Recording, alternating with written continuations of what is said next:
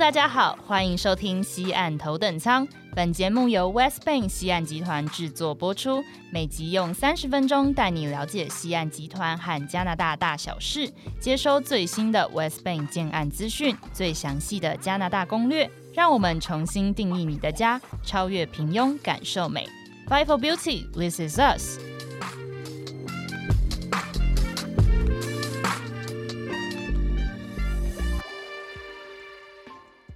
大家好，欢迎收听西岸头等舱，Welcome on board，我是 Esther，我是 Michelle。哎，最近呢，有一些北美的朋友就是分享，因为他们前阵子不是圣诞假期嘛，然后他们就分享了一些假期的照片给我。我觉得在北美旅行真的是完全不一样的感受。哎哎，讲到北美旅游。我就想到 road trip 啊，就是那种三五好友一起在公路上开车啊，然后一边开一边玩的那种感觉。很多好莱坞的电影不是都是这样子开场的吗？真的，我觉得有机会，人生感觉好像真的应该要尝试一次，就是这种。自由行里面，然后你自己开着车，好像在冒险一样的感觉。公路旅行，没错。那我今天就带你来体验一趟短程的，好。因为我们之前都一直在讲温哥华嘛。嗯。今天我们要开车南下，过美国的边境，来到华盛顿州的西雅图。哦。讲到西雅图，你首先会想到什么？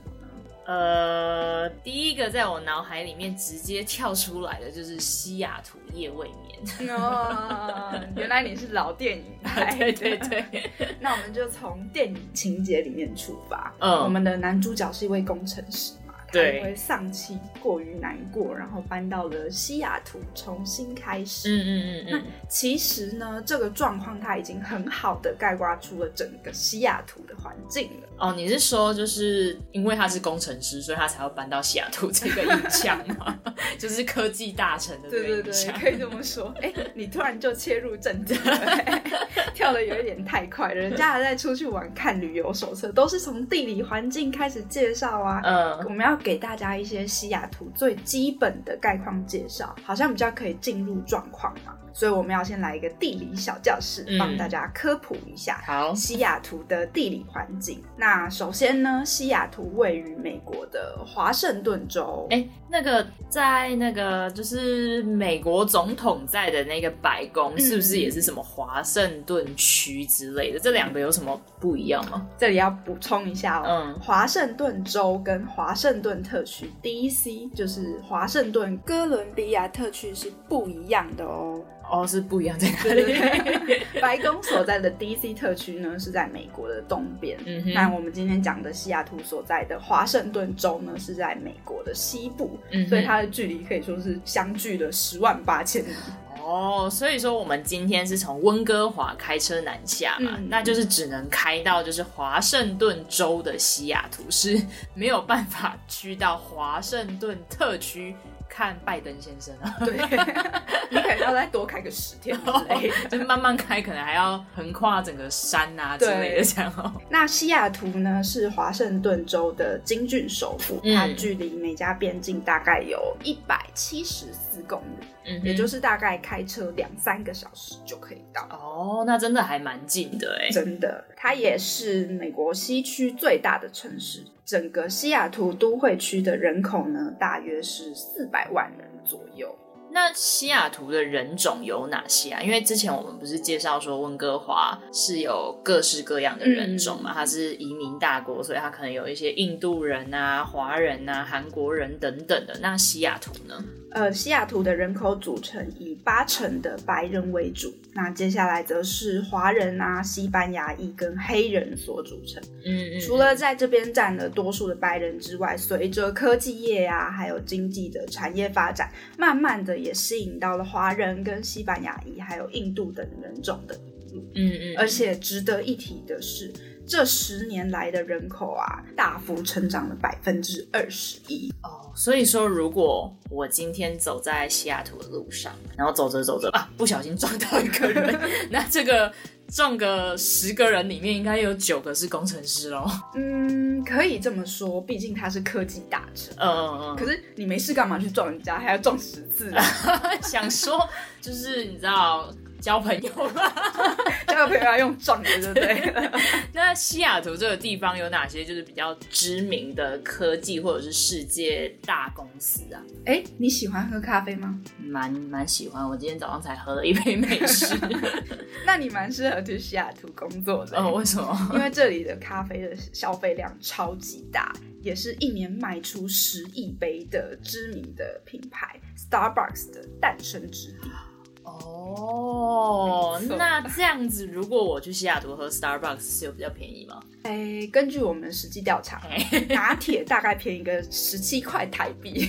哦，十七块台币是不是？对。不过我相信在西雅图应该还是有非常多的工程师非常需要它，因为像是微软啊，然后亚马逊，还有任天堂等等的科技龙头的总公司都是在西雅图。所以说我是不是有可能？就是在西雅图的路上慢跑，然后我可能跑着跑着，我就遇到比尔盖茨或者是亚马逊的贝佐斯先生之类的。你还真的说对了。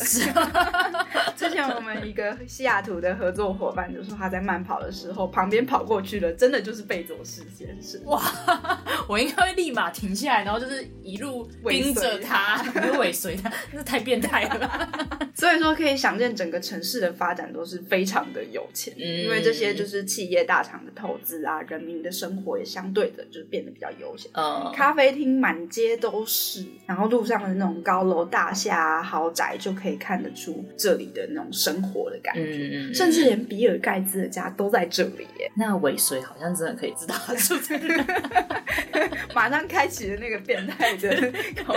没有，我们就是要认识人家才有这个人脉嘛。你住在那边，就是到处都是你的人脉啊，多好。之前有讲过，就是你的那个事，你的事业成功其实是源自于你的人脉。没错，所以住在这里多好啊，随便都是人脉。好像说的也是。那刚刚我们有提到说，你要带我来一趟就是公路旅行嘛？嗯，那不是应该来分享一些西雅图的观光景点吗？因为我们总要找个地方打卡，证明我们有来过西雅图啊。知名的景点呢，像是你刚刚提到的西雅图夜未眠的这些拍摄的景点嘛，那还有最知名的太空针塔，哦，还有海鲜美食跟亚马逊的总部等等的。这一个号称翡翠之城的地方，其实是有非常多东西值得探索。嗯嗯，而且不只是出去玩哦，如果你是留学生的话，这边也有非常多知名的大学，像是华盛顿大学啊、西雅图大学等等。嗯，相信也是留学生的首选城市。嗯，好的，我们的地理小教室就在这里告一段落的，接下来就要进入经济小学堂。美兄，你准备好了吗？所以你叫我查资料，是因为。因为现在你要来考我，没错，不然怎么会跟你说要做好心理准备呢？那首先第一个问题，嗯，西雅图的经济环境好吗？哎，你这题是不是送分题？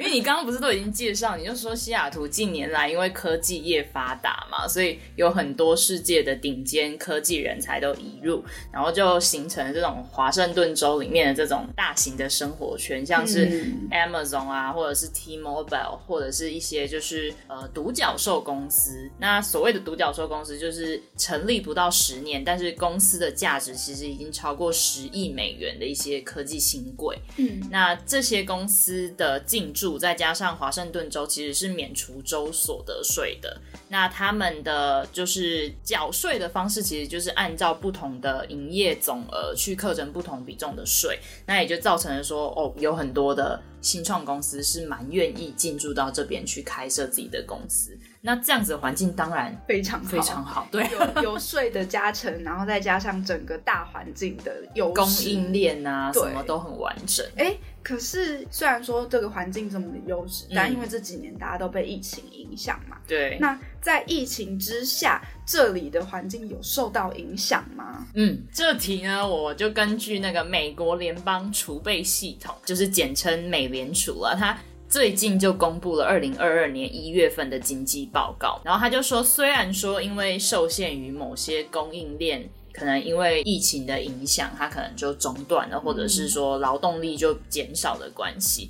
但是全美的经济在二零二一年其实还是呈现成长的现象。那虽然说现在不是那个 Omicron 的变种病毒来势汹汹嘛，就是国外每天可能都是几万几万几万，可是朋友确诊了，你你才有朋友。对对对对。但是我觉得很有趣的是，其实这些是并不影响，就是包括什么商用地产啊，或者是民生产业消费支出的稳定成长。就是虽然说有疫情的影响，可是大家还是要生活嘛，所以这一些相关的支出的状况其实还是在成长的。那就是改变了大家的生活模式，可是我觉得经济来说还是相对稳定。哎呦，不错吧？我有做功课吗？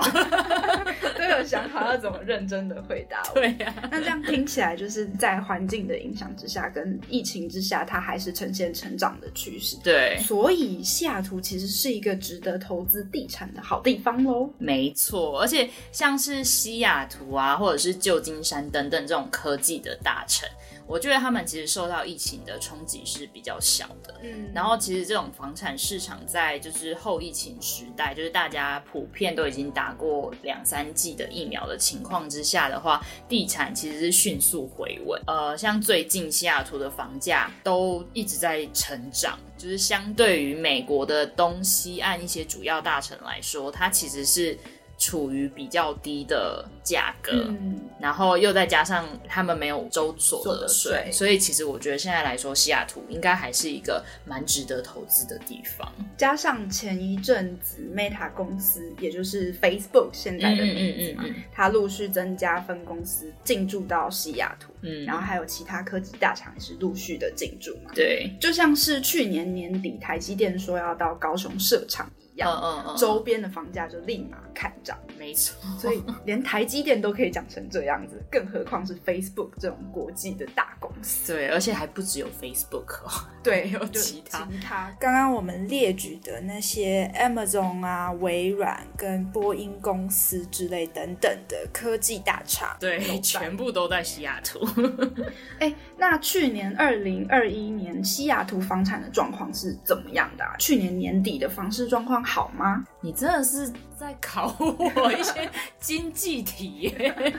好了，那这边呃，我有就是看到 CNN 的报道，那他就是说，就是美国联邦住房金融局呢，它的数据就有显示说，在二零二一年全美平均房价是比二零二零年，也就是疫情刚起来的第二年的时候，是飙升了将近二十 percent。哇哦！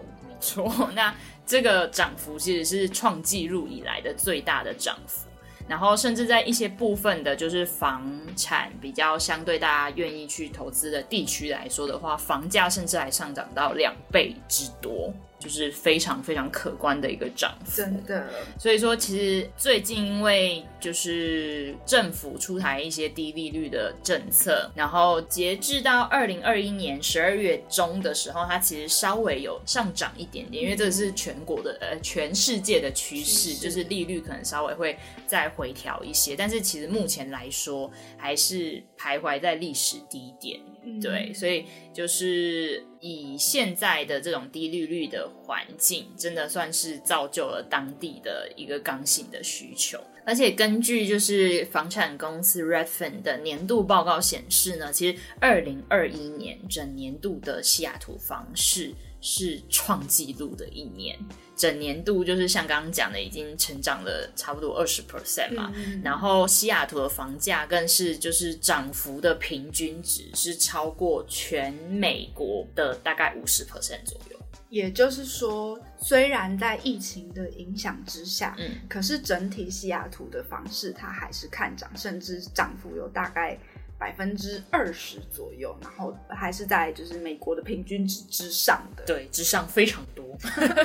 哎，那刚刚说的都是去年二零二一年的统计数字嘛？那大家应该会觉得说，现在已经进入后疫情时代的话，房屋的价格应该已经趋缓了不少吧？哎，其实没有哎，像前一阵子就是二月初的时候，在西雅图房地产上面就有一个炒得沸沸扬扬的房产新闻，它就是说在西雅图有一间开价一百四十七万美金的房产，那它最后是以两百五十万美金这样子的金额售出，而且当时还有差不多就是三十个 offer 在排队要抢这一间房子的这种情况，所以就是等于说，因为我们现在是二二月二十几号嘛，那就是它上架短短的二十几天，就已经将近一倍的价格这样子出售，哎，哇塞，那真的可以看得出西雅图的房产市场是非常热络的情况，没错，由于疫情的那个情况嘛，就让大家都大部分都是改成居家工作的。嗯嗯嗯。那很多美国人呢，都在家里透过网络啊工作，然后购物，还有享受娱乐，所以科技也就不断的成长。对。那西雅图呢，拥有大量的人才跟大学生、大学的毕业生的吸引，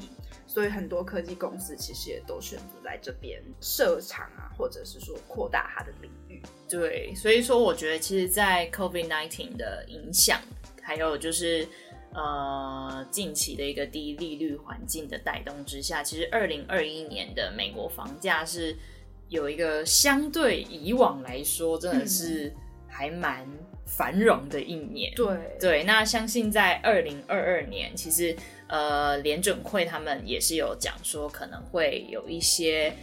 货币宽松政策当然是会相对的开始减少，但是其实还是有很多的专家研判说，因为现在不只是美国，应该说全世界都是一个房产的库存是相对紧张的状态，就是大家都相对的在疫情动荡不安的时候，是想要去买不动产这样子相对保值的对商品。商品没错，所以。二零二二年，专家们预计应该美国的房价还是会持续上涨。怎么样？我这样准备的答案应该拿个一百零一分也不为过吧？不错不错，这个表现我喜欢，给过。所以说，西雅图这个地方啊，在除了在路上有机会撞到贝佐斯之外，哦，还有很多咖啡啊、美食知名景点可以打卡。嗯，在疫情的影响之下，西雅图的房屋需求也在不断的增加当中。错。那说到这里呢，我们这趟公路的旅程也差不多要到达了美加边境，请大家准备好护照，我们下一集要带大家入境美国，来到西雅图啦。那相信有些听众听到这里呢，应该就是对于西雅图的市场有一些基本的了解。嗯，那接下来呢，我们下一集就要跟大家分享一个可以一举直接入住西雅图。的机会，那也就是我们 West Bank 在西雅图的建案 First Light 晨曦。那如果说大家已经迫不及待想要抢先知道的话，欢迎直接跟我们的联络，也记得要动动手指按下订阅。如果是使用 Apple Podcast 的听众，也欢迎留下五星评论，或者是任何想听的资讯。那也欢迎追踪西岸集团 West Bank 台湾脸书粉丝专业。另外，我们也开设 LINE 的官方账号，欢迎大家加入，成为我们的好友。那我们就下期再见喽，拜拜。